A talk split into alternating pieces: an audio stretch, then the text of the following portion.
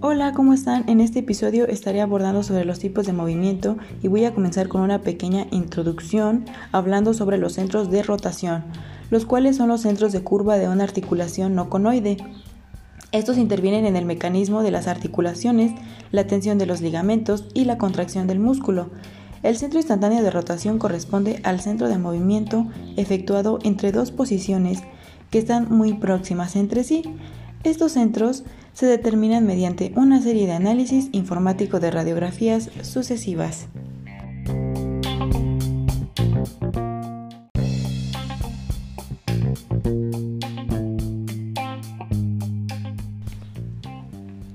El primer movimiento del que estaré hablando es el de rodadura con deslizamiento. En el comentario mecánico, el punto de contacto se va a modificar en las dos superficies y el centro de rodaje va a estar en punto de contacto específicamente en la superficie de contacto. El siguiente movimiento es el deslizamiento rodadura sin deslizamiento y aquí hay un examen clínico en el cual la cabeza femoral, por ejemplo, va a encajar respecto al acetábulo. En su comentario mecánico, el punto de contacto de cualquiera de las dos superficies va a ser idéntica durante el movimiento de rotación. En el comentario clínico, favorece la concentración de la fuerza de rozamiento y el centro de rodaje va a estar en el centro de la curvatura. En el movimiento de pivote vamos a tener como ejemplo a la cabeza del radio. En el examen clínico, la cabeza radial respecto al cóndilo humeral se encuentra en pronosupinación. En el comentario mecánico, el eje de rotación es perpendicular a la superficie de contacto. El comentario clínico para las articulaciones congruentes, el pivote y deslizamiento son equiparables y el centro de rodaje coincide con el punto de contacto. Seguimos con el movimiento de bostezo. Voy a hacer énfasis aquí porque es un movimiento normal, pero a veces puede ser patológico. Bueno, su examen clínico es un movimiento angular y de apertura de un lado de una interlínea. Su comentario clínico es una movilización específica en divergencia y su centro de rodaje va a estar presente en el lado contrario de la apertura. Para el movimiento rectilíneo en deslizamiento de traslación hay que prestar mucha atención en esta parte porque su examen clínico es patológico. Hay una movilización específica en deslizamiento de una superficie respecto a otra, entonces hay que estar pendientes de ello. En el comentario mecánico, el punto de contacto de una de las dos superficies va a ser idéntica durante todo el movimiento. Y en el comentario clínico ocurre una traslación axial, pero sin deslizamiento, que va a estar dirigido en un sentido y en una dirección, teniendo que dejar a la superficie en contacto.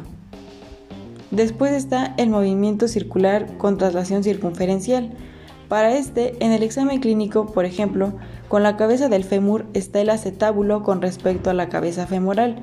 En el comentario mecánico, la trayectoria de todos los puntos del sólido va a ser idéntica y curvilínea, y lo que va a suceder en el comentario clínico es que ocurre un desplazamiento de una superficie cóncava respecto a una convexa. Y finalmente, el último movimiento del que estaré compartiendo es el movimiento curvilíneo con traslación circunferencial en el caso clínico vamos a poner de ejemplo a la tibia respecto al fémur. En el comentario mecánico la trayectoria de todos los puntos del sólido va a ser idéntica y curvilínea y el centro de, rodaje es igual a la trayectoria definida por un centro instantáneo de rotación.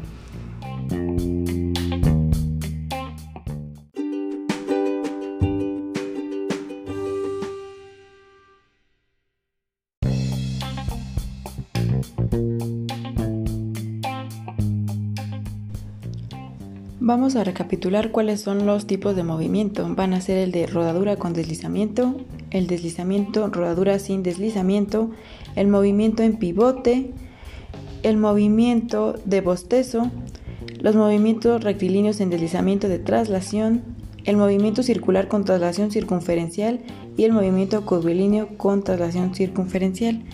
Y como te podrás dar cuenta, todos estos movimientos en algún momento los hemos ejecutado, solo que tal vez no sabías cómo era que se les llamaba.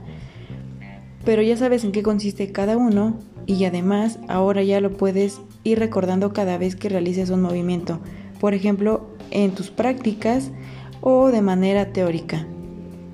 Nos vemos en el siguiente episodio.